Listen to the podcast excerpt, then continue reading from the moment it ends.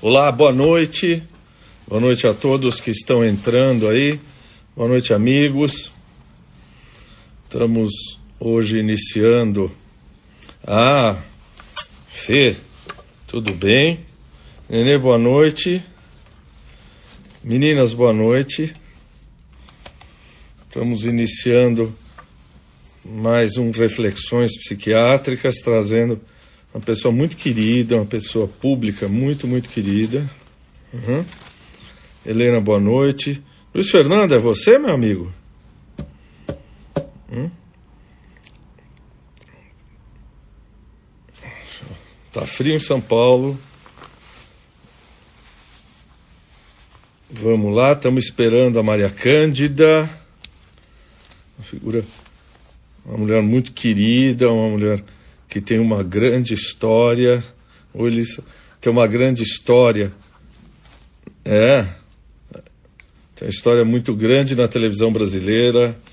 Agora ela está trabalhando bastante no mercado digital. Flora, boa noite. Deixa eu trocar aqui. Cristine, boa noite. Ah, entrou a nossa convidada especial.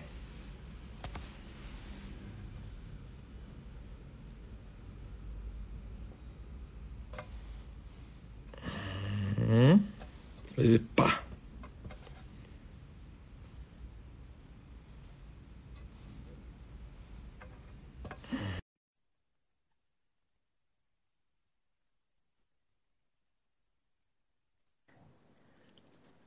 Olá. Boa noite. Boa noite, doutor Taki. Boa noite, dona Maria Cândida. A senhora está bem? Tudo bem nessa noite gelada de São Paulo?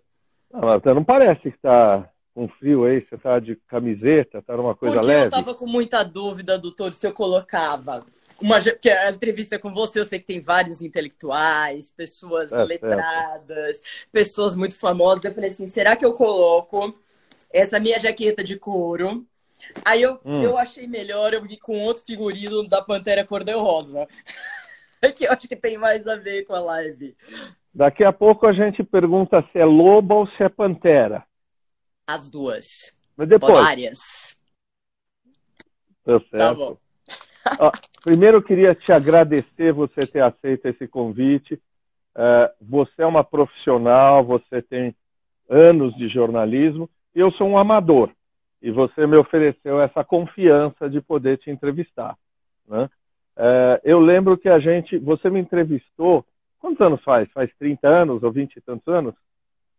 Em 1995. E sabe por que eu lembro bem dessa data? Primeiro, porque você é uma pessoa especial, um profissional especial e tudo isso. Segundo, porque você sempre falou de você falava de algo que me interessava muito, porque era um pouco do que eu vivia. E terceiro, porque eu estava na Record, a primeira vez que eu passei pela Record, e foi em 95. Então eu sei, porque depois eu fui para a Globo, a Globo de São Paulo.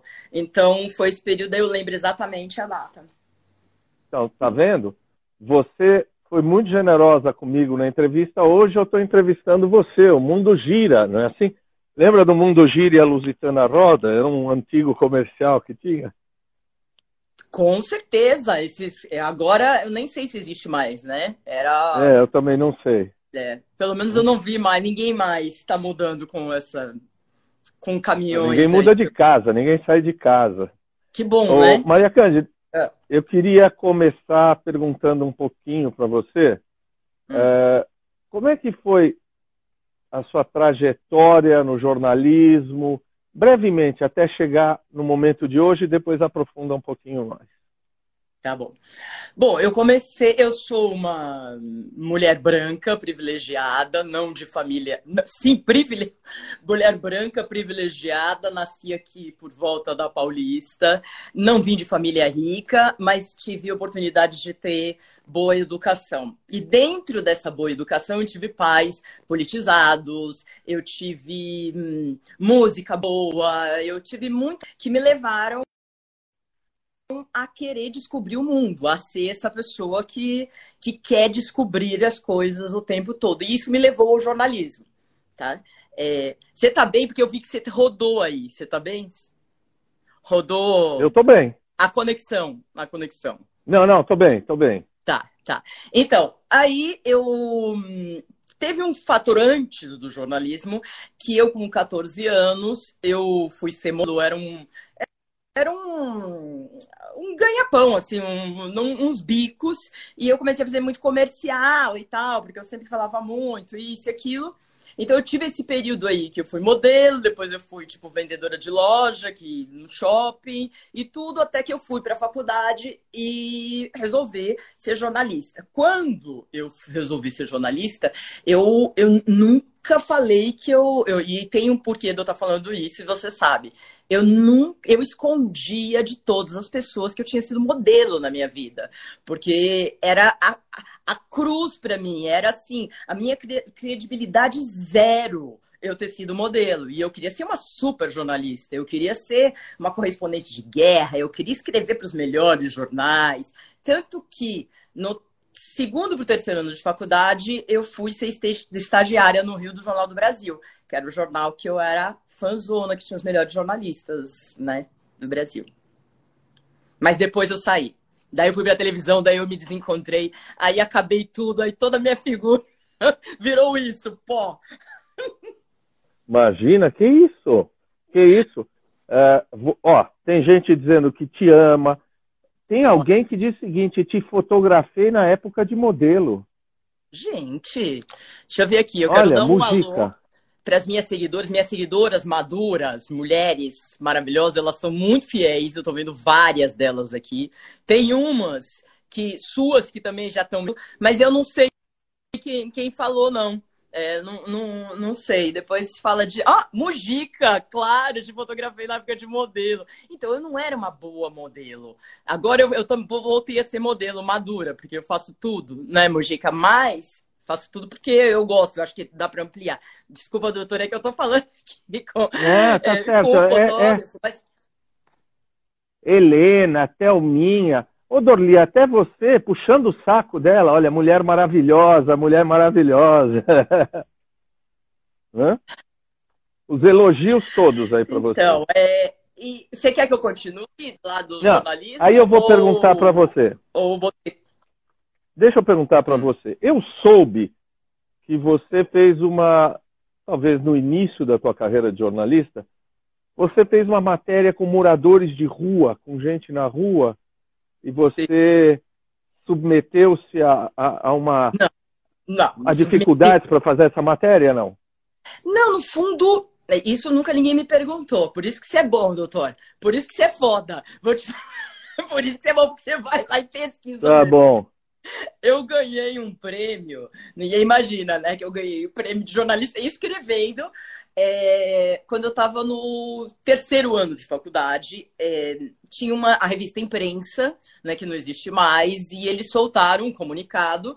É, tinha um, um, um, tipo um concurso, né? E, e cada mês ganhava uma pessoa, né? E, e tinha que escrever uma matéria.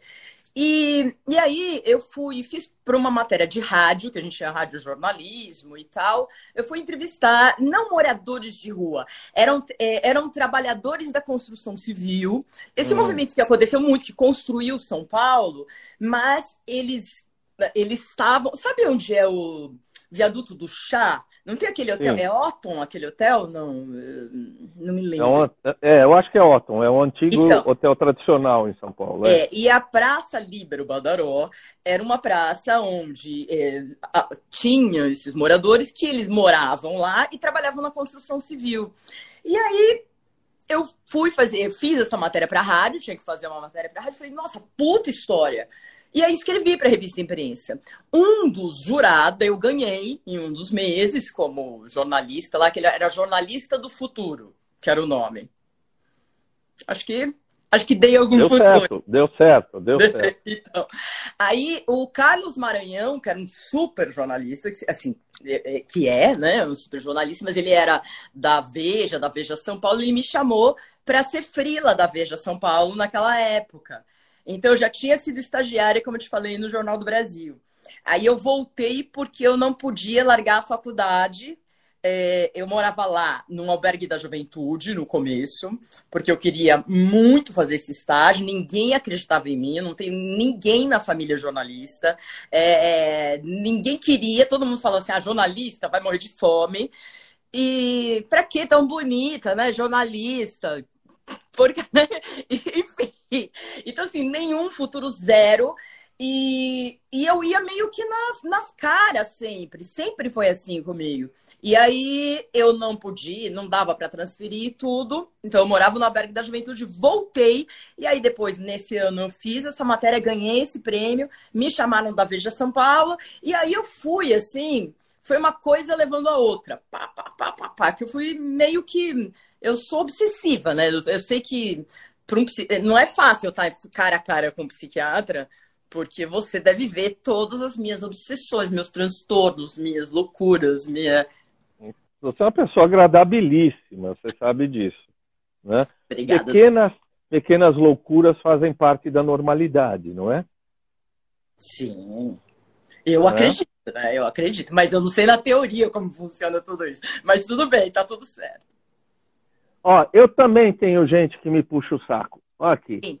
A doutora Daniela disse que eu devia ganhar um programa. Ô, ô, Maria Cândida, fala lá com o Boninho se eu não tenho direito a um Puta, programa. Eu nem conheço o Boninho, tá? nem conheço o Boninho, eu não tô nessa esfera. Eu sou uma trabalhadora limitada. eu não tenho esse, esse, entendeu? Eu não tenho essa, essa moral. Eu, eu sou a, aquela que, que, ah, sei lá, eu nem sei que eu sou, mas enfim. Eu, eu acho que você começou a nossa entrevista ah. com um excesso de humildade. Tá bom. É, você começou a nossa entrevista abrindo mão de uma história que é uma história de muito sucesso, né? Que você tem. Hum. hum? Bom, e agora eu vou perguntar algo chato. Tá bom. Bom, algo chato que você você contou no Instagram, né? É, você contou de um período hum. onde você eu acho que era modelo, e, usava moderadores de apetite naquela época. Sim. Hoje você alerta as mulheres, por favor, não usem isso, não Sim. foi? Sim. Uh, assim, eu, eu aprendi. É, hoje eu não tomo há muitos anos, décadas já, mas eu tive que ter um acompanhamento médico muito grande para largar as anfetaminas. Eu não tenho nenhuma vergonha de falar, porque eu sou uma geração Infelizmente, essa porcaria é aprovada, não é, doutor? É aprovada, não é? É, é uma É, depois eu te, é, depois é eu te conto. Da... Ah, pode, pode falar. falar. Não, fala, fala. É parente da cocaína, não é? Anfetamina? É. Então, é, um médico me explicou. É, no fundo, acho que eu tive tanto interesse, não que você não fosse tão interessante, mas eu tive tanto interesse na entrevista que eu fiz com você em 95, porque eu já tinha passado por isso quando eu tinha 15 anos de idade. Que é quando você é adolescente, eu era uma adolescente, eu, eu tenho um corpo normal, eu sou uma mulher, uma mulher é, curvilínea, é, gostosa, ó, eu tenho que puxar meu saco também. Modéstia à parte, modéstia, é, modéstia à parte e tal. E sempre fui uma adolescente normal, com peso normal, que fazia lá sua natação, nunca fui esportiva, enfim, normal, padrão. Até que me chamaram para esse negócio de modelo, que a mãe nunca quis, é, e eu queria, e tudo, e aquelas coisas de adolescente, né? E aí, já na agência falaram, você tem que emagrecer 10 quilos. E hoje não é diferente. Já vou chegar nos remédios para emagrecer. E hoje não é diferente. Né? É, o padrão do corpo perfeito existe e existe nas modelos também. Se você pegar o aplicativo, eu sei que você não deve ir no aplicativo da, da Zara. Sabe a loja Zara ou não? Ou não sabe? Sei. A doutora claro, Daniela, que tá aqui, ela deve, ela deve saber. É, é uma loja espanhola. Então, que teve trabalho escravo, tudo agora hoje não, não tem. Mas enfim, se você pega o aplicativo deles aqui de roupa, você só vê modelos magérrimas. E isso uhum. inclui, e eu já vou chegar nos remédios para emagrecer, isso inclui a, a total. Por exemplo, eu sou uma mulher de 50 anos que quero vestir uma calça jeans X. Por que, que eu tenho que ver uma modelo, só uma modelo de 15 anos, é, de 20 anos com a calça jeans, se me serve e, e tudo? Então, assim, esse, esse padrão tem que ser totalmente mudado. Quando eu tinha 15 anos, então eu ouvi: tem que emagrecer 10 quilos, tem que não sei o quê, tem que isso, tem que aquilo. É, você não tem uma formação né? Tanto que a gente não é treinado na nutrição, assim, a gente, eu sou uma geração que não tinha nutricionista, essa coisa de, assim, tinha uma ou outra, nutricionista não era, né? Não uhum. existia isso, né? Hoje todas as, a minha filha acompanha nutricionista, então, que tem que minha filha que tem 15 anos. Ou seja, a receita para o sucesso sempre foi o remédio para emagrecer, que era a anfetamina, que te deixa viciada, que te deixa neurótica, que te deixa pilhada. Imagina uma mulher que eu não tenho, eu não tô, eu não tô sob efeito de nada, nem álcool, nem droga, nem, nem, nem nada. E sou assim, a milhão, essa hora, já acordei 5 da manhã. Imagina eu sob efeito de anfetamina. Ficava muito pilhada e depois dá uma depressão isso. É horrível, você realmente não tem fome. Eu não comia nada, eu comi uma maçã, ou seja, nada de nutrição, uma coisa, um, algo que vicia e as modelos passavam os médicos que mandavam receita sem nem ir. Você, você uhum. sabe? É, era o mercado negro da anfetamina. E depois eu tenho mais coisa para te contar aí também nessa época, mas pode vai na sequência, é, porque eu, vou ficar muito pesado. Eu vivi essa época porque uh, quem encabeçou o um movimento foi o professor Anthony Wong, falecido, e ele pediu que diversas especialidades fizessem um parecer para a remoção da anfetamina. Eu fiz o parecer psiquiátrico para a remoção da anfetamina. Isso é. durou um tempo, mas depois o Congresso voltou a, a, a trazê-las de volta. Agora, eu acho uma coisa muito legal que você está falando, porque eu vejo o dia todo meninas e mulheres que têm um corpo perfeito, saudáveis, Exatamente. que vão a médico com, com a intenção estética. E aí o médico dá remédio para emagrecer, dá injeções que a gente sabe quais são para emagrecer. Então acho que é legal a gente falar aqui com tanta gente que segue que o papel do médico não é obedecer estética. O papel do médico é cuidar da saúde. Não acha? Sim, obviamente, doutor. Ó, a Fê Papa Campos, que é maravilhosa, é... eu fiz um curso de. Olha, eu fiz um curso com ela de primeiros socorros e ah, tal. Ah, olha aí, ela é especialista. É, então, eu não lembro nada, Fê. Juro por Deus, doutor, eu não lembro nada do curso.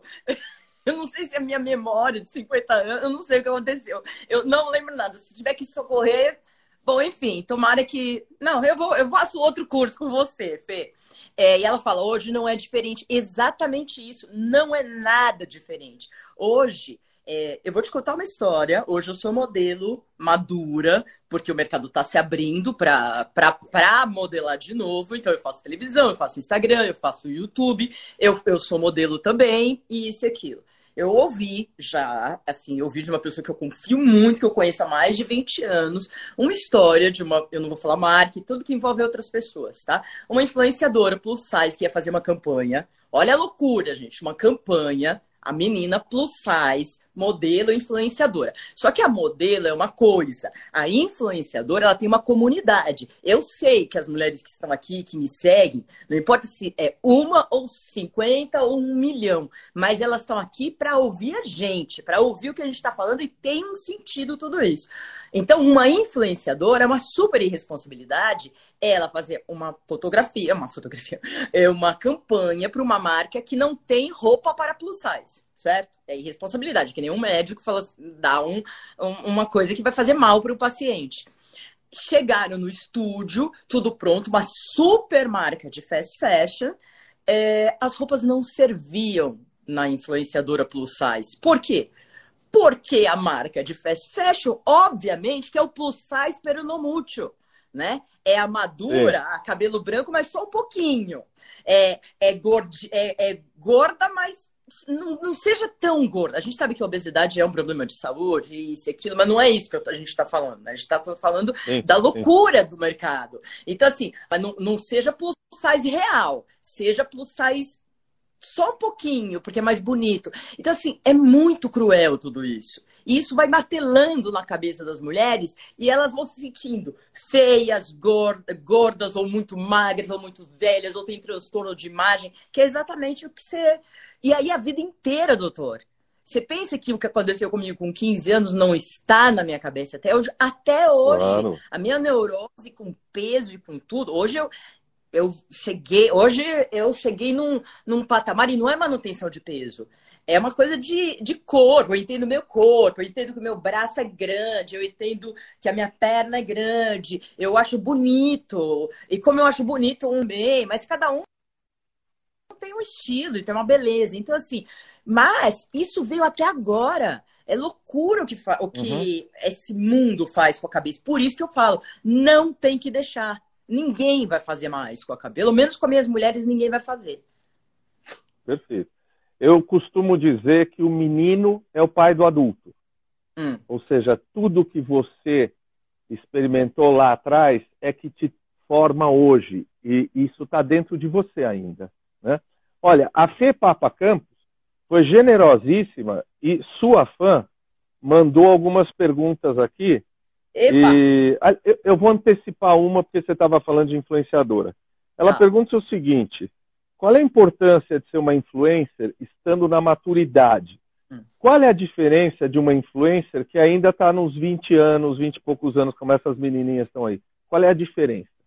A diferença é que quando você, em termos de, é, de mulher, de machismo, a, a, menina de 20 anos, ela é muito mais empoderada, né? Ela, é, hoje a minha filha de 15, é, é como ela ouve o tempo todo, é, ela, elas veem que não mais. Eu, eu não vejo Big Brother, eu sou da TV, mas não vejo, porque não tenho tempo, enfim, também não me interessa, acho que muito. Mas essas meninas aí, você viu que teve ala contra os machistas e tal.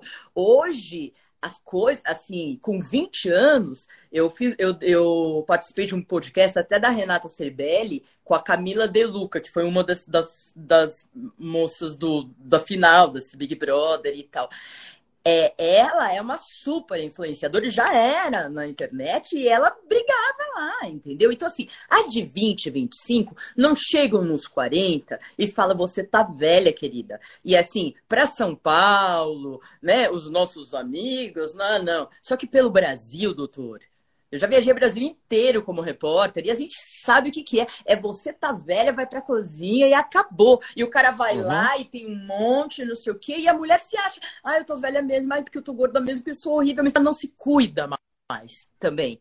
E ela acha aquela relação um saco, não tem coragem de sair daquela relação. Ela não tem independência financeira, porque ela abdicou muitas vezes de anos da vida dela para filho, não sei o quê. Não que não tem que cuidar de filho, mas tem que estar no contrato, porque na hora que tem uma separação, a mulher se ferra. Então, a influenciadora madura, Fê, tá aqui para isso, para quebrar daqui 15, 20 anos de doutor, talvez não precise mais dessa influenciadora madura. Aí o conceito do ageless, da não idade, de olhar para a pessoa e amar ou odiar, sei lá, não, não, interessa. Só que hoje é importante eu falar, eu tenho 50 anos, eu tô aqui, tô aqui para quebrar tudo e tô aqui para tirar estereótipo de idade. Por quê? Porque a mulher lá do interior de Roraima vai me ver. Eu falo muito, né, doutor? É, vai não, me ver. Tá ótimo. Eu acredito, eu, eu quero ser, não ser que nem essa mulher, mas eu não quero mais ser pisoteada. E ela vai me ouvir falar tanto, tanto, tanto, só que na TV aberta eu não consigo falar ainda, né? Porque é muito segmentado, mas eu tento. Olha, eu estou deixando os comentários porque as pessoas querem falar com você, querem se ah. comunicar com você. Adoro, Alguém adoro. sempre reclama. Os comentários estão no rosto dela, mas depois você assiste de novo sem os comentários. É, você, você, eu falei para você que a sua live ia ser sensacional pela tua inteligência, porque você já está antecipando, antecipou agora, uma pergunta que eu ia fazer para você. Muitas vezes a mulher mantém um casamento e a família por dependência econômica, por dependência emocional, por um medo de achar que é incompetente de viver sozinha. Outras me dizem, eu já ouvi isso, olha, eu tenho medo de me perder, de perder as referências, de viver fantasias e um monte de coisas e me perder. Uh, o que, que você falaria para essas mulheres? Claro, dependência econômica é o que você falou, é a mais cruel, ou talvez a mais cruel, né? É porque ela define tudo, né? É, ela define. A, é, é, é que nem pai, né? Se eu falo para minha filha, ó oh, filha, fala mais comigo, senão eu não te dou dinheiro. Ela vai falar mais comigo, entendeu? É e, e queira ou não queira, vivemos num mundo machista, não só num país machista, mas no, e país machista com governantes machistas, com é, é, Isso mesmo. Muito difícil. Muito. A gente está fazendo 15 anos da Lei Maria da Penha e as mulheres todo dia têm noticiário de mulher, assim. E não é mulher, é, assim, é até horrível que eu falo assim, não é morta só. É grávida e assassinada, esquartejada. Desculpa se eu tô falando a real aqui, torna uma live um pouco é, pesada. Mas é para falar. Assim, é, é, é, é surreal. É, é o cara que espanca no elevador sabendo que tem sei lá, entendeu? É assim, é surreal, né? Eu, eu tava fazendo a live com a, a vice-presidente do a professora Regina Célia do Instituto Maria da Penha, né? E, e ela me contando, ou ela ou ou uma, uma, outra mulher que também foi abusada. História fugir, sabe aquelas coisas de você fugir, mesmo com lei protetiva, você fugir do abusador e tal. É, falando que ah, aquela menina lá, a mulher do DJ, que foi espancada e todo mundo viu na televisão, é um dos casos, ela tá na merda completa, assim, de grana, entendeu? É, então, é, a mulher, por que ela tem que denunciar 180, tá? 180, você denuncia. Se for emergência, você que está me assistindo e ouvir no seu prédio, é 190, flagrante. Tá? Então, a mulher, ela tem medo, a gente está falando de, de, do financeiro, né? Por quê? É, porque ela não sabe o que vai acontecer com ela, né? Então, ela não denuncia. Mas a gente estava falando do, do, do, Você me perguntou por que, que a mulher tem medo muitas vezes. O que, que ela medo faz? de viver sozinha, medo de não se bancar. Porque emocionalmente. ela nunca viveu essa experiência, doutor. Assim, eu não sou psiquiatra e mas eu adoro analisar pessoas e a minha própria vida. Quanto mais você vive alguma história, você se sente seguro. Por exemplo, ah, eu, eu consegui um pouquinho. É, é uma segurança, parece que dá uma coisa no meu no coração, olha, minha pantera. Aí dá uma, um calorzinho no coração, eu consegui. Aí mais um pouquinho eu consegui. Se você se fecha para a vida, vai ser muito difícil. Então, assim, o que eu falo? Existem muitas redes de apoio hoje na internet. Graças a Deus, eu amo a internet por isso, porque eu posso falar, ó, posso falar com todas elas aqui na televisão, eu não consigo falar. Eu não consigo ouvir essas pessoas. Ó, algumas mulheres, a Márcia, não fazem fazem do casamento uma profissão? Sim, claro que fazem, e tudo bem. Ah. Cada um faz faz o que quer, mas tem o, tem o ônus de ter que aguentar um cara chato, né? Um cara. Sei lá, enfim. Mas aí cada um faz o que quer, né? Uh, ó, doutor Tag, vou te ensinar a monetizar suas lives. Então, doutor Ó, tá vendo? É... Tá vendo? Tem gente que é minha amiga aí, que quer ver Pô, se eu, eu ganho uns sua... tostões. Eu tô, eu sou sei, tô brincando. Você também um seminário, um congresso juntos. A gente vai fazer aí para frente. Mas as mulheres elas têm que procurar redes de apoio.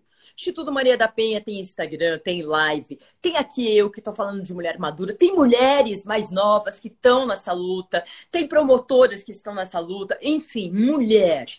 Você vai viver mais fora esse período horroroso de Covid, de tudo, desse país e tudo. Nós, o doutor tá aí para falar, e eu nem tenho medo de, dele me, me falar que eu tô errada, porque eu estudo isso. A gente vai viver mais. 100 anos não é mais coisinha do, do cara do Japão, do Guinness. Não é. Tem vô de não sei quem, bisavô de não sei quem, fazendo seis anos. Então, imagina eu nos 50, ter mais 50 anos vivendo com um agressor, vivendo. Por isso que eu falo pra mulher: você vai ganhar 10 reais, você vai fazer qualquer coisa, você vai na rua virar cambalhota, mas você vai conseguir o seu dinheiro. Porque senão vai ser muito difícil. E você tem mais 50 anos, você tá na faixa etária, tem 50 anos aí, imagina viver a tristeza nos 50 anos. Deus que me livre. É aí que, aí que não dá, doutor. Aí que nem psiquiatra, nem você, nem remédio, nem indústria farmacêutica segura essa onda. é, você, você entrou por algo que foi muito legal, você até corajosa de falar, né? Nós, nós estamos vivendo um enorme desrespeito às mulheres no Brasil, Sim. né? O, o tal que eu não gosto de falar o nome, O é, o Voldemort. Há uns é. anos atrás, é, há uns anos atrás dizia que uma deputada não merecia ser estuprada porque era muito feia. Você já viu certamente as suas colegas jornalistas e repórteres como são tratadas a pontapé, né? Jornalistas muito legais que foram acuadas, a Miriam Leitão, Eliane Castanhede, a Patrícia. Você acha que tudo isso que você está pregando, que é a mulher do vir a ser, o que eu posso vir a ser, está ameaçado por essa onda conservadora que a gente está vendo? Olha, obviamente que está ameaçado porque é uma informação negativa de, de, total fake news com relação a tudo, né? É, com pessoas incompetentes, pessoas que, que, que colocam fake news de tudo, inclusive das mulheres, e, e não tem vergonha e não tem dignidade. É, é, bom, enfim, é total desrespeito e para não falar outras coisas.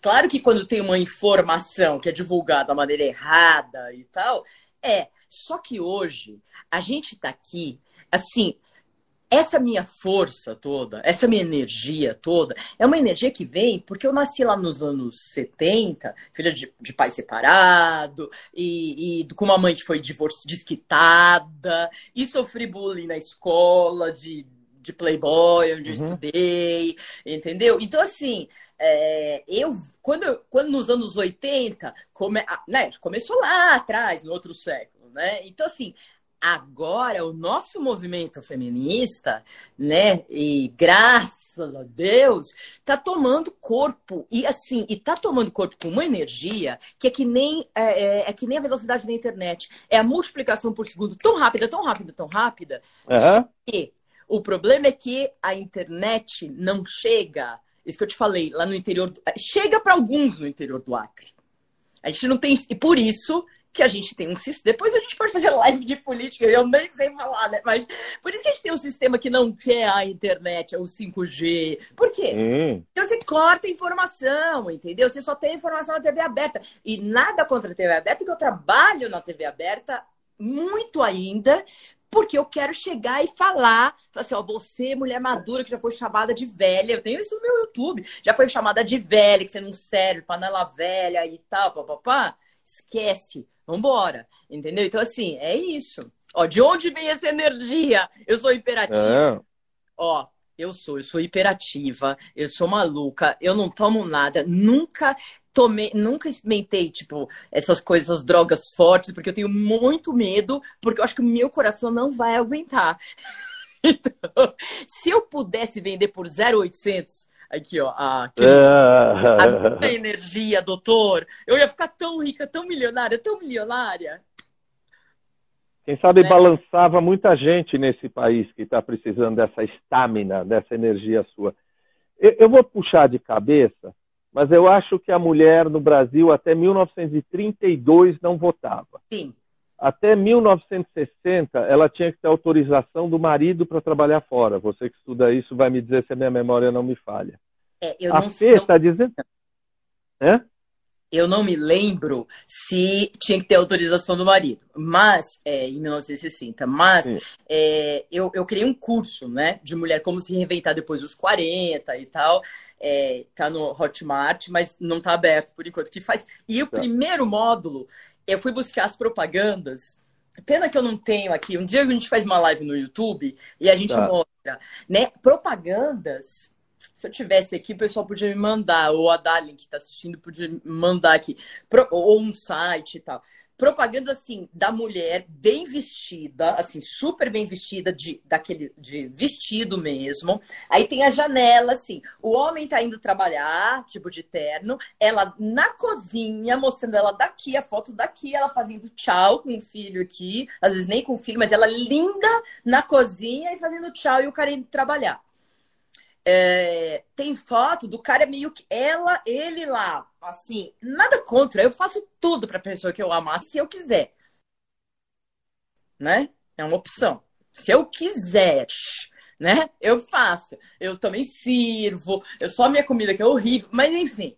Uh, aí a foto era assim: o cara chegava, ele com o pé na pontura. Eu vou te mandar essas fotos essas propagandas dos anos 60. O cara com o pé assim na, Na, e ela ajoelhada, servindo uma bandeja, assim, para ele, toda linda, bem vestida.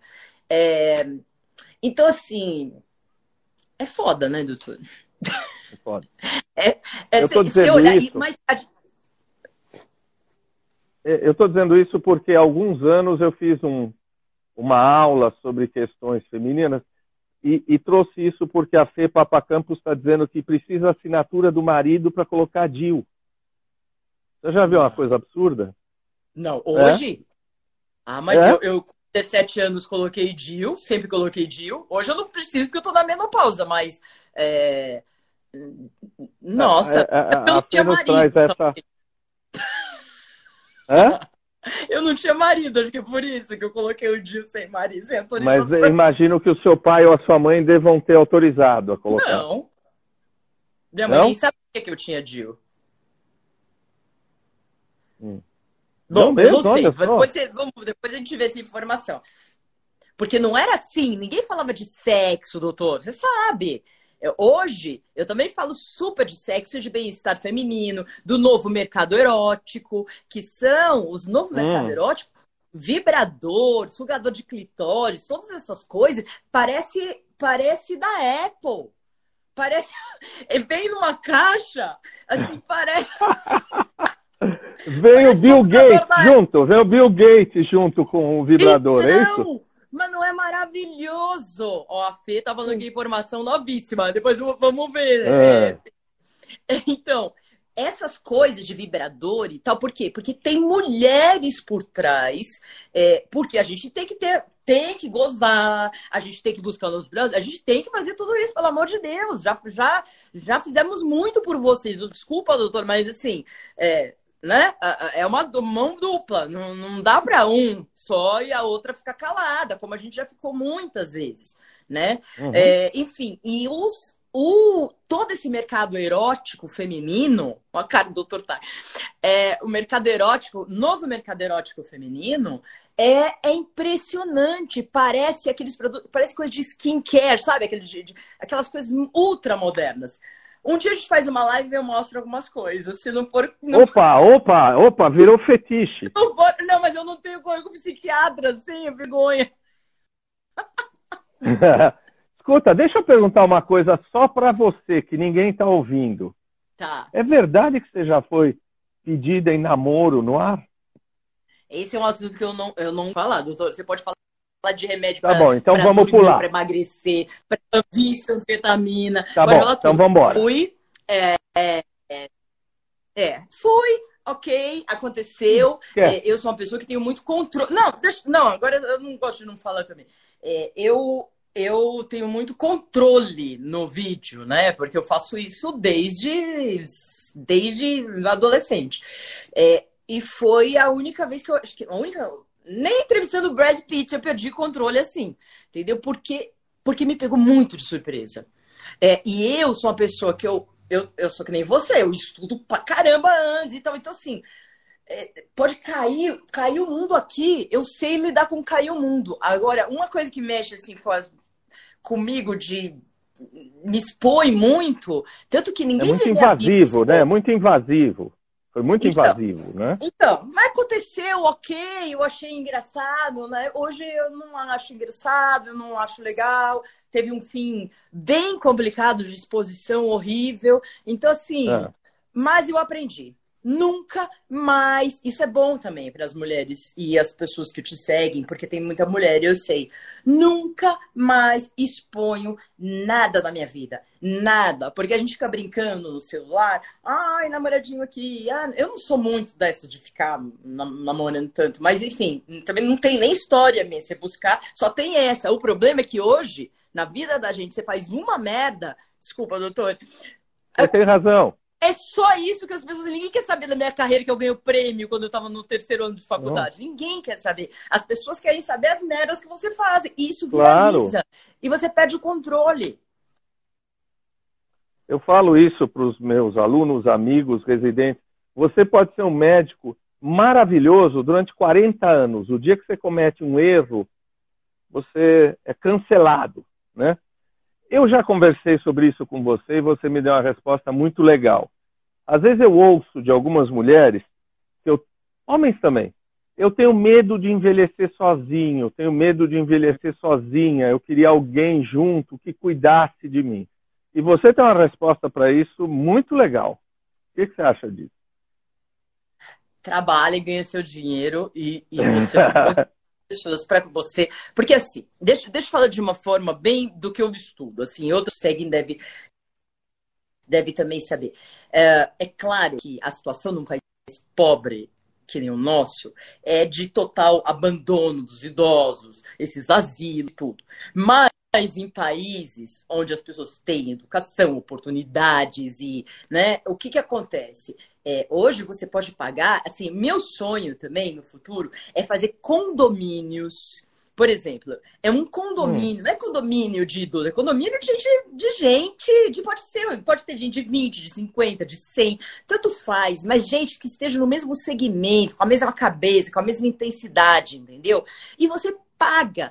É, assim, e se precisar de alguém te ajudando e cuidando de você, você vai pagar também. Então, hoje, na por que eu falo da mulher 40 mais? 40. Porque no 40 é que acontece um monte de problema com a gente. É crise da meia idade, é fim de casamento, é filho enchendo o saco, é queda hormonal, é desaceleração da massa muscular. É foda! Então, assim, então, assim é, é agora, é dos 40 aos 50 que você vai fazer sua vida mulher. A sua vida agora vai pegar para você viver muito bem. Então, assim, outra a tendência de um mundo evoluído é que a gente tenha lugares muito mais completos. E outra coisa, é muita sacanagem. Eu, a minha filha de 15 anos, né, eu ouço pessoas também né? Ah, esse filho aí vai cuidar de mim, né? Não tem história. Não cuida. Não, mas tem história não cuida. a vida inteira, que fica 30 anos até a pessoa morrer, o pai e a mãe morrerem. E aí a pessoa tem vergonha até de falar que ela desejou isso. Porque foi um martírio a vida dela inteira. Eu entendo as pessoas que não podem pagar, isso é outra realidade, é outra coisa, que nem é que nem pegar um filme do Schwarzenegger com o, o, o Sundance Festival né, com o Festival de Cannes. Não dá para comparar, né? A pessoa que nasceu em oportunidade, pobre, não tem.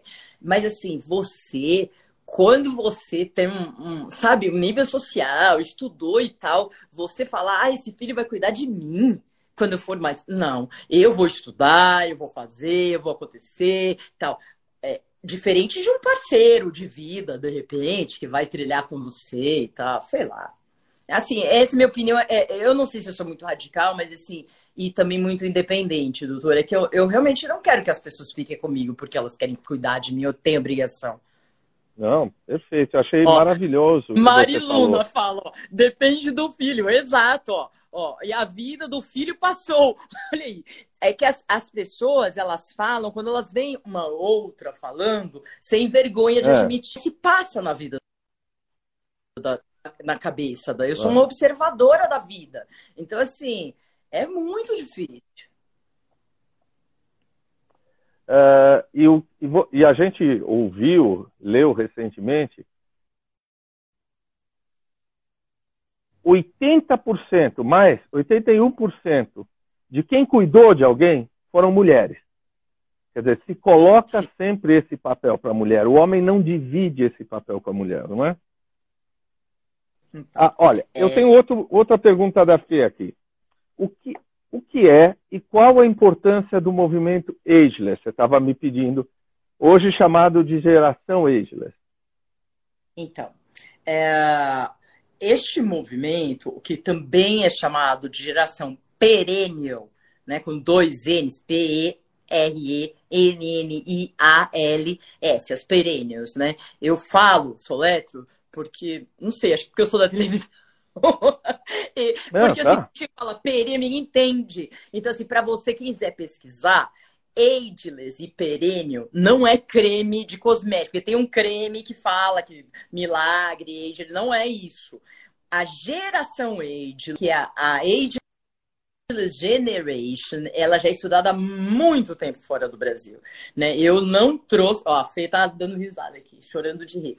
É, eu não trouxe nada inovador. Existem vários livros publicados fora do Brasil, nos Estados Unidos, muitos e muitos, que são pessoas de qualquer idade né? Que se sentem é, flutuantes com relação à idade, né? E, e conectadas pelo, pelo segmento, pela, é, pela vibração e tal. É como se fosse na Netflix, de uma forma bem fácil. Todos que estão aqui gostam de ver o filme de aventura.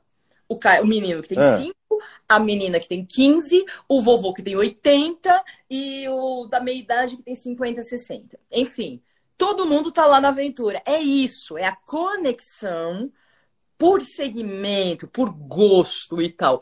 É importante, assim, o ageless para mim, eu acho que é a evolução da quebra do estereótipo da idade, que é uma fase mais avançada o ageless, que é você, que é o futuro uhum. dessa década, que é você se interconectar, é o intergeracional, é você ter numa sala é, uma criança que entende tudo da internet, de app, com o vovô que fala, peraí, mas isso aqui eu não entendo nada, ou pô, por que, você não põe não sei o que aqui?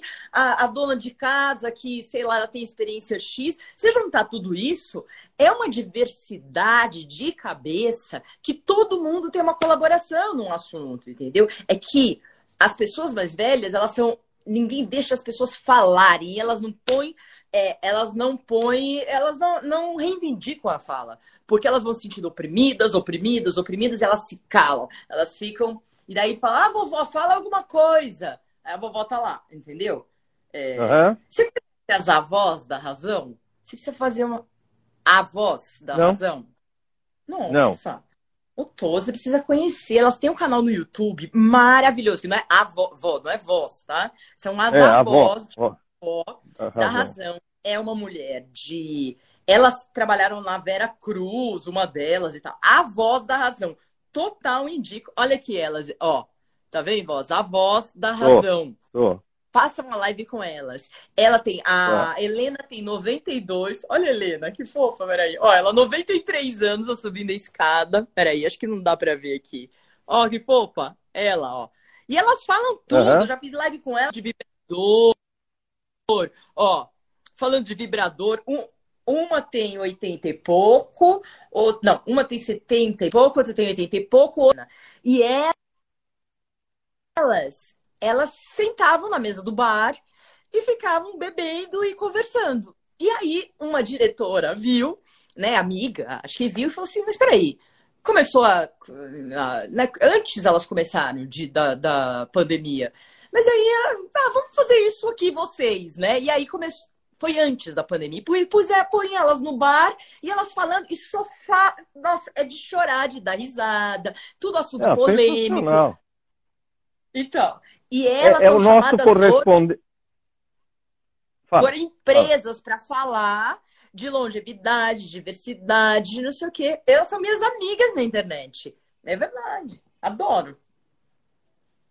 É o correspondente das abuelas de maio na Argentina, obviamente, ah, com tá. toda outra coisa. Mas Hã? tem, tem. Não, eu sei que é as abuelas, mas não tem. É outra não... coisa. É outra coisa, é, é, outra política. Coisa. Não, eu sei, eu sei. Mas eu, podiam fazer, né? Podiam ser, ser uma, uma voz politizadas falando. Ó, hum. a, a, Simone falou o seguinte, que tem uma avó acamada que tem filhos, um monte de filhos, e só ela e a mãe ajudam. Que é o que a gente vê. Você pode ter um monte de filho homem, quem é designado para cuidar é a mulher, e se ela for solteira, pior ainda, porque o que se ouve é assim: você não tem nada para fazer, cuida dela. Exatamente. É assim? Não tem nada para fazer, exatamente. É. É. As pessoas julgando a é sua vida, o que você quer fazer com o tempo. Com... Se eu quiser 12 horas ficar sem fazer nada, qual o problema? Mas não, as claro. pessoas querem te enfiar coisa, né? É impressionante. O que, que seria? Você estava falando, é, o, o envelhecimento positivo é, é, é isso que você está nos dizendo, é? é? Então, os teóricos, teóricos, eles não falam envelhecimento positivo, porque eles falam, porque daí hum. pressupõem que tem um envelhecimento negativo. Mas como eu não sou teórica, eu falo envelhecimento, que é o age positive né? Que tem as hashtags, né? Ou post-aging. É, a gente traduz aqui como envelhecimento saudável. né? Que é um pouco você lidar com a questão do envelhecimento, que realmente a desaceleração ela vai começar lá nos 38, 40, 42, e ela tem picos, né? E para a mulher, por causa dos hormônios, ela tem picos. É, ali começa, mas ainda, então assim, é você cuidar é, como se fosse um todo, não só da sua cabeça, mas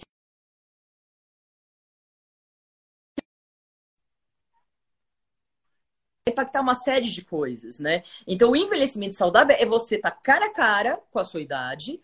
Você tá me ouvindo, doutor? Porque tá, tá tô ouvindo bem, né? tô ouvindo bem. Tá, tô ouvindo tá. bem. Então, tá cara a cara com a sua idade, admitir, ok. É, e processos né, do, do envelhecimento, da desaceleração. É, o envelhecimento ele vai acontecer e não adianta. É, hoje já, já tem estudos de um monte de coisa de DNA, de isso, aquilo, mas talvez a gente tenha em 15 anos aí, às vezes a gente não vai nem ficar velho, velho fisicamente. Uhum. A gente não sabe. Por isso que as pessoas se preocupam tanto com essa porcaria de velhice.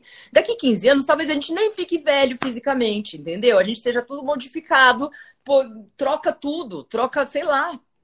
Enfim, não sei. Então, assim. Nós vamos virar ciborgue, é isso? Então, mas. Nós vamos virar ciborgue. Né? Quem quiser estudar aí, estudo que é telômero. É telômero. Uhum. Eu tenho um live sobre isso. É muito deep. Eu queria tanto fazer uns cursos desses, doutor, assim.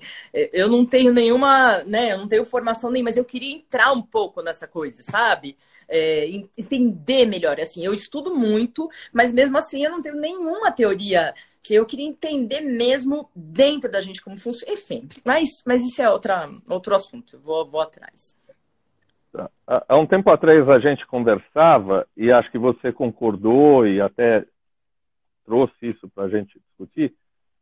Essa coisa do ageless, do, de tudo isso que você está discutindo, ainda é uma coisa muito nichada na nossa classe social, na classe média, na classe alta. Quer dizer, infelizmente, um monte da população do Brasil vai demorar muito para chegar nisso, não é?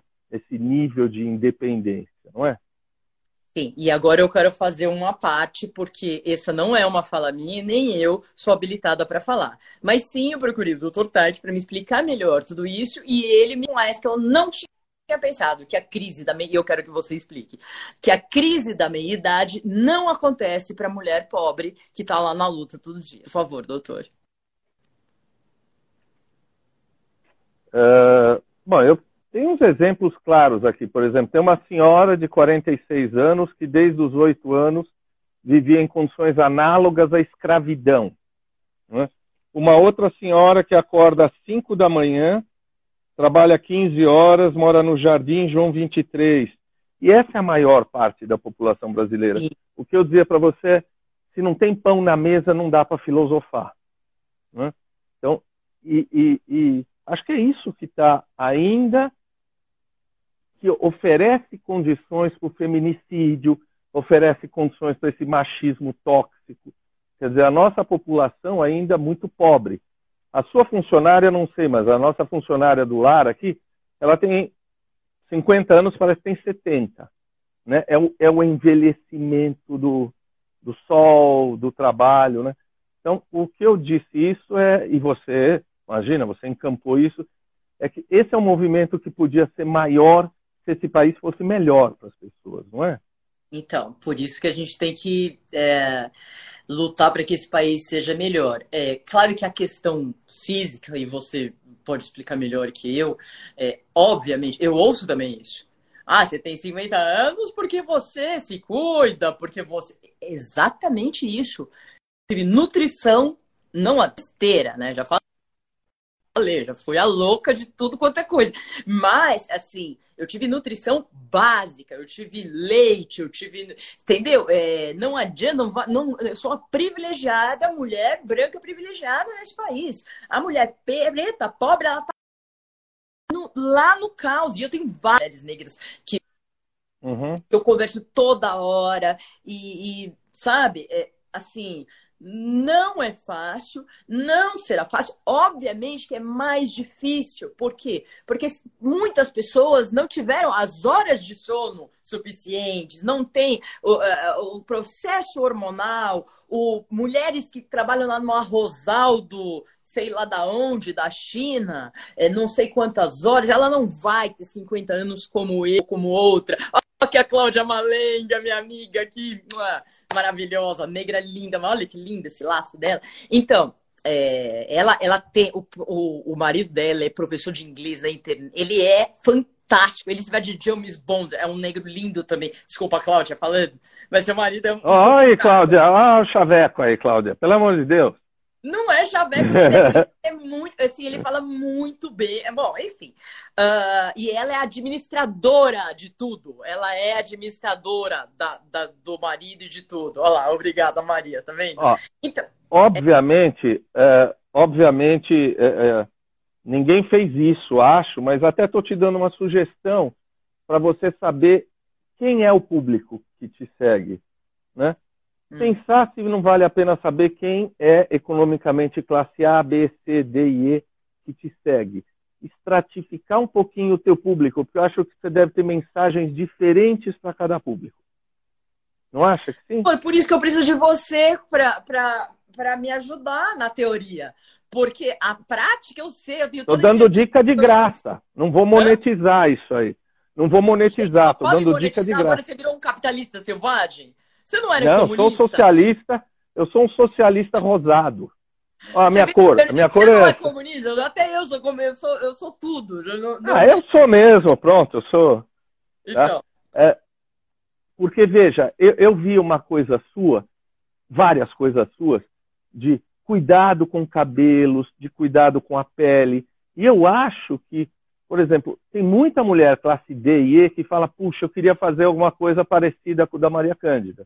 E aí eu acho que você podia oferecer para os diferentes estratos orientações, coisas diferentes, produtos que fossem mais baratos e adequados para cada uma dessas pessoas. O que você acha? Então, é, é o seguinte, deixa eu falar, a Cláudia foi uma das mulheres que eu dei o curso. Eu queria esse curso, que tem 27 videoaulas e tal, e eu vou fazer isso de novo. E assim, realmente eu estruturei, que é um, foi um, um, um caminhar mostrando desde por que, que a mulher chega aqui e ela de repente não tem coragem de, de se posicionar, não é brigar com o companheiro, nada disso, mas é se posicionar assim, olha, eu acho que não, isso não dá neste momento, eu não gosto, isso e aquilo, né? As mulheres me, me perguntam como introdu não introduzir, né? mas como colocar o vibrador numa relação com um homem, um homem que vai achar o vibrador um como fala, um, um inimigo para ele, porque o vibrador faz, o cara não faz. Compete, né? E tá sempre com ereção, né? Hã? O vibrador tá sempre em ereção. É um tá bom, competidor. Mas o cara pode tomar uma coisa e tá, tá tudo bem, o negócio é conversado, não é isso. O que eu tô falando, assim, voltando, eu dei 20 cursos para mulheres que, que eu senti que precisavam, que tinham seus negócios. E esse curso, assim, fala desde que fala da China. Você sabe que mendigo na China já usa QR Code? Você já passou na rua, já viu o pessoal com Pix? Até no Brasil, eles levantam a placa do, do Pix? Já? Porque não, eu, não. eu vi as pessoas, assim, obviamente que é uma situação horrível e tal, mas eu, eu via, eu ficava vendo o cara lá com a bolinha. Aí eu ficava pensando, esse cara não vai ganhar nunca. Ninguém tem mais dinheiro ninguém tem dinheiro, dinheiro, dinheiro, uhum. não, assim, a gente não tem dinheiro também, mas dinheiro papel. Eu falei, uhum. daí eu falei, você precisa. Aí o cara falou, o cara falou assim, faz um pix pra mim. Aí eu fui lá fiz um pix pra ele, entendeu? E, e daí eu mostro no curso, eu tô falando isso que eu mostro no curso, que assim, é tecnologia, é tudo isso, a mulher tem que estar tá ligada. Eu tenho um grupo no Telegram, tem mais de 400 mulheres, tá lá, link na bio, gente. Eu coloco matérias, hoje eu coloquei um podcast da VP do Google falando sobre tecnologia. Tudo para mulher madura. Mas eu entendo hum. esse negócio de beleza. Tem muita mulher é, também de outras classes falando disso. Às vezes eu não me sinto. Não é meu lugar de fala, entendeu? E eu me sinto um pouco. Ah. É, eu falo, puta, vamos ver uma branca falando assim, eu, eu fico muito. Eu me sinto estranha, eu pergunto para meus, meus amigos. Uhum. É, meus amigos negros que estão aí, eu falo, você acha que isso é ofensivo? Você, né? E daí, eles, daí o que eu já ouvi é, de, de mulheres pretas, minhas amigas, é, elas falando assim: a gente precisa de aliadas. É como nós precisamos de aliados homens, desconstruídos, que querem lutar contra o machismo, que na sala de reunião, quando a gente sai, vai até o banheiro e os caras fazem piadinha, o cara fala assim: puta, não é legal vocês fazerem isso. A gente precisa de aliados homens, uhum. porque não vai dar para mudar sem essa, entendeu? Sem essa união. E aí, essa minha amiga negra, ela falou assim: olha, é, a gente precisa de aliada. E você é uma branca que quer, né? Então, assim, mas é, tem um. Tem um limite aí que eu não sei ainda como fazer isso, mas eu tô ligado no movimento, doutor. Vamos, vamos. É, eu acho até, você é muito generosa e ouve as besteiras que eu falo, mas acho até que você poderia ter um board para discutir, quer dizer, mulheres de diferentes classes sociais, para você discutir. Boa. Alguém te diz assim: olha, isso para mim não faz sentido, isso para ela faz sentido, ou seja, ouvir um pouco as mulheres que te seguem, de estratificado. Mas você ouve as minhas besteiras, que é muito generosa. Eu tenho duas perguntas mais para fazer. Pode fazer, duas, eu, tô, tá tô aqui, ó. Tô, tô tranquila. Olha, você tem uma fala muito legal hum. e acho que é extremamente importante você dizer. Qual é o limite entre a autoestima, cuidar de você e o narcisismo? Esse foi um post que eu fiz hoje, né, doutor? Ah, eu adoro ler as coisas, aí eu aprendo. Ou seja, eu achei um cartoon é, na internet, porque eu amo a internet, eu respondo. É claro que eu tenho pessoas que me ajudam a responder e tal, mas pessoas muito, assim, eu tenho muito medo de ter pessoas a mais. Porque nessa equipe tem três pessoas. Eu tenho uma estagiária, Dali maravilhosa, quero falar que ela está aqui assistindo no Recife, que é uma hum. menina que me seguia quando ela tinha oito anos de idade. Era minha fã. Ela sabe mais das minhas coisas na televisão do que, assim, eu, do que a, a minha equipe. Tem o Fernando, que é um milênio maravilhoso, a minha alma gêmea. É... Se ele não, a gente fala, se ele não fosse gay, a gente teria casado. Ele seria o pai de outro filho se eu tivesse. Eu acho muito normal, assim, eu adoraria ter um filho com ele, porque eu saberia que ele é o cara, entendeu? Ele tem 29, é um milênio. E tem a Lili, que fez 40 na quarentena, que ela é stylist, é produtora, ela é maravilhosa, tá assistindo também. Então é um mix, já é um mix geracional aí. É, você estava falando de autoestima, eu estava falando que eu amo a internet e que eu realmente é, respondo às pessoas e faço essa pesquisa. Mas vamos.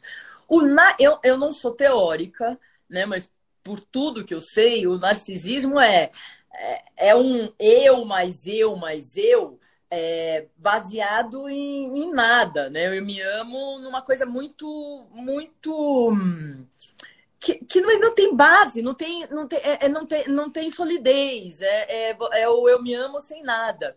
É, o cuidado, a autoestima baseado na construção, e eu acho que a mulher madura tem muita possibilidade de olhar para trás, porque ela teve mais experiências por causa da idade cronológica e falar, puta, eu fiz isso. É que as pessoas não olham para a história delas. E eu já fui essa pessoa que não olhei.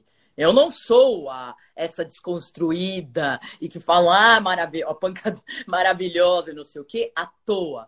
Eu, eu me ferrei milhões de vezes, caí até o fundo do poço e voltei, voltei, voltei. E já pessoas me falando, você não, você não olha para trás. Então, na maturidade, a autoestima, quando você adquire você fala, meu, olha o que eu fiz, olha como eu fiz, olha que legal e não sei o que. Não é, eu falo, não é possível que você, mulher madura, não para trás e não não tenha e não veja coisas muito legais que você fez. Até ter aguentado um marido chato, até ter aguentado um filho chato. Pô, eu sou ótima porque eu tive saco de aguentar essas pessoas. Sim, tudo bem, enfim. É, uhum. eu, não, eu não quero é, de forma nenhuma eu falo isso, mas eu falo nas minhas lives e tudo, tá, doutor? É que eu tô falando aqui claro, eu tô claro. testando. À vontade, né? Eu sei que você é a pessoa mais, mais é, serena. Então, assim, eu acho que essa autoestima, autocuidado, quando você olha para você no espelho e fala, puta que pariu, cheguei até aqui e eu gosto, eu gosto do jeito que eu sou, do peito que eu tenho, se tem cicatriz, se não tem, da perna, se tem celulite, não tem, é, do, do, enfim, de, de, do cabelo, se é branco ou não é, ou se é crespo ou não é, ou o meu, entendeu? Quando você chega aí, Ninguém te tira isso. E aí não é narcisismo. O narcisismo é eu me amo por eu me amo. Agora, autoestima baseada na pesquisa de você mesma e, na, e é que você é sempre bom se perguntar também para seus amigos, né? Porque de repente você está pirando na maionese. Eu sempre pergunto, mas eu acho que essa é a diferença básica, assim, sem explicar a teoria. É, eu, eu concordo com você. Eu acho que a autoestima é algo extensivo a você e aos que te cercam, né?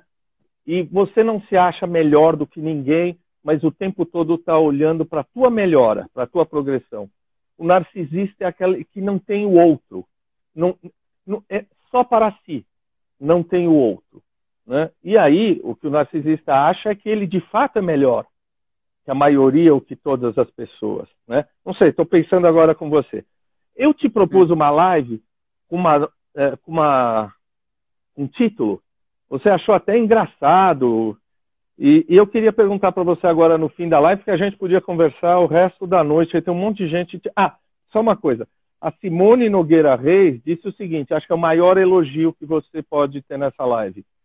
Ela é a única que me responde. Ah, Não é legal? Simone, É porque assim, eu entendo, as pessoas às vezes elas têm muita coisa e tal, então não fica brava. Mas é que assim, é porque eu tô assim, eu tô aqui, eu, eu gosto, assim, tem gente que trava. Isso aqui, para mim, isso aqui é extensão da minha vida. Eu amo isso aqui. Eu amo conversar com as pessoas. Por isso que eu fui fazer o que eu fui fazer com 17 anos de idade.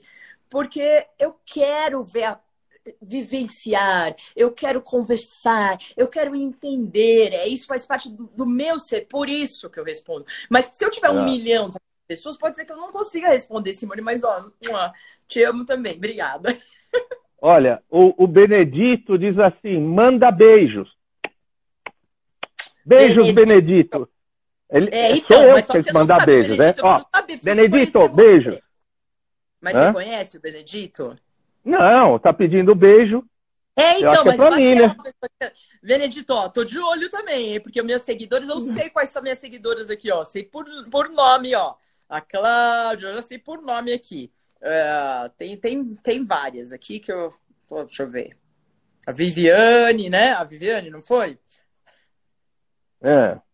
Ai, meu Deus, é, é, tem tanta. Porque elas estão falando umas coisas muito boas. Ó, Simone Nogueira. é muito engraçado, não é? É. É, olha, Helena, ela é um amor a de Helena pessoa, é a Helena seguidora. também. Ó, a Helena é sua seguidora e ela tá a Helena é uma maravilha, uma maravilha de pessoa, uma pessoa íntegra, legal, que carrega os filhos. É uma mulher muito legal, Helena. É, eu te propus uma live com o título de As Dores e Amores, não é? Das, das mulheres aos 50 anos, não é isso? Sim. Dores e amores, não foi? Sim. Você hoje, olhando para trás, o percurso que você teve até agora, você acha que teve mais dores ou mais amores? Pela vida, amores pela, pela existência? Então, é... É... é, é... obviamente que a minha postura é de, de que a vida são amores sempre. Porque eu tô falando, além de estar falando como psiquiatra, eu faço terapia desde 16, 15, 16 anos de idade. Né? Quando eu comecei a ser modelo lá nos 15 anos. E, e minha cabeça ficou meio assim, então eu precisei de ajuda profissional e continuo minha vida inteira. É, tudo que acontece na nossa vida, por pior que, assim, parece um discurso clichê, ridículo e tal, mas, assim, tem que ser encarado como construção, né? Então não dá para falar, esses 50 anos, eu nunca chegaria nos 50 anos desse jeito que eu tô gostando, amando 50 anos, venerando este momento, se eu não tivesse passado por um monte de dor, né? Mas que me levou a um momento total de amor, que pode virar dor daqui a um mês, que pode virar amor de novo, e que vai. E que daí, quando chegar no final da vida, puta, ok, valeu a pena. Uhum. né? Então, eu acho que é isso, doutor. Dores e amores, mas nós estamos amores neste momento. Uh, e eu acho que isso mostra a tua resiliência, a tua força, ou você conseguir se reinventar, que é o que você está fazendo. Eu podia dizer para você que a live foi maravilhosa. Eu podia dizer para você que você deu um show. Né? Aí você também. Mas eu ia estar tá dizendo algo que você já sabe. O que eu acho que foi mais lindo é que muita gente aqui na internet é um grande ser social, né? Muito social aqui para bater papo, mas você tem um grande ser pessoal porque você atenta para as pessoas que te seguem, você cuida das pessoas que te seguem, você tem diálogo.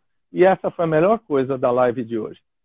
Ah, obrigada, doutor. É, é, eu, eu gosto dessas pessoas. E várias pessoas que nem a Fê, não, não vejo há trocentos anos e esqueci tudo que eu aprendi no curso. Vou ter que fazer o curso de oh, volta. O curso dela é bom, hein? Eu sei. O curso dela é bom. Mas eu acho que eu não tenho muita habilidade, doutor, para essas coisas. A gente tem. Mas para salvar pessoas tem que ter habilidade a qualquer momento, né? Mas obrigada, doutor. Assim, é super legal, assim, porque abriu. É, eu sei que tem muita gente aí de que que é trabalha com você nessa esfera médica e tudo, e pôde me conhecer também, às vezes me conhece só da televisão, e na televisão não, as pessoas não conhecem né? A televisão ela é rápida e, e aí não, não acaba com isso, não dá para desenvolver. Né? E aqui a gente consegue desenvolver. E aproveito, como eu não sou boba nem nada, porque você vai falar com as minhas mulheres lá na minha live, que eu já vou te convidar, tá? Aqui. Ai, não sei, falar. eu preciso ver a agenda. Eu preciso ver a agenda, dá. Ai, mas você tá tem... bom, olha, Nossa, é, eu, claro que eu topo, claro que eu topo. Acho que a gente tem que fazer divulgação científica, tem que falar para as pessoas mas o, você está sendo tão ovacionada que as pessoas estão dizendo queremos mais. Parece aquela orquestra que terminou de tocar e as pessoas não saem da plateia batendo. As pessoas dizem que querem mais. Doutor, então eu, eu aceito o convite esse... e a gente volta de novo. Fala. tá bom. Beijo. Fala. Gente, não, eu, eu, eu falar que eu causo essa. Como que é? Essa. Comoção. Essa comoção. Esse é. apego. É porque eu sou cheia de emoções, eu sou canceriana. Tá bom, então, doutora, eu não quero é, avançar muito o seu tempo, tá? Um não, beijo, seu, beijo. beijo maravilhosas. Me sigam, que me sigam. Maria Cândida TV. Ah, já sabe, né? tchau, tchau. Tchau.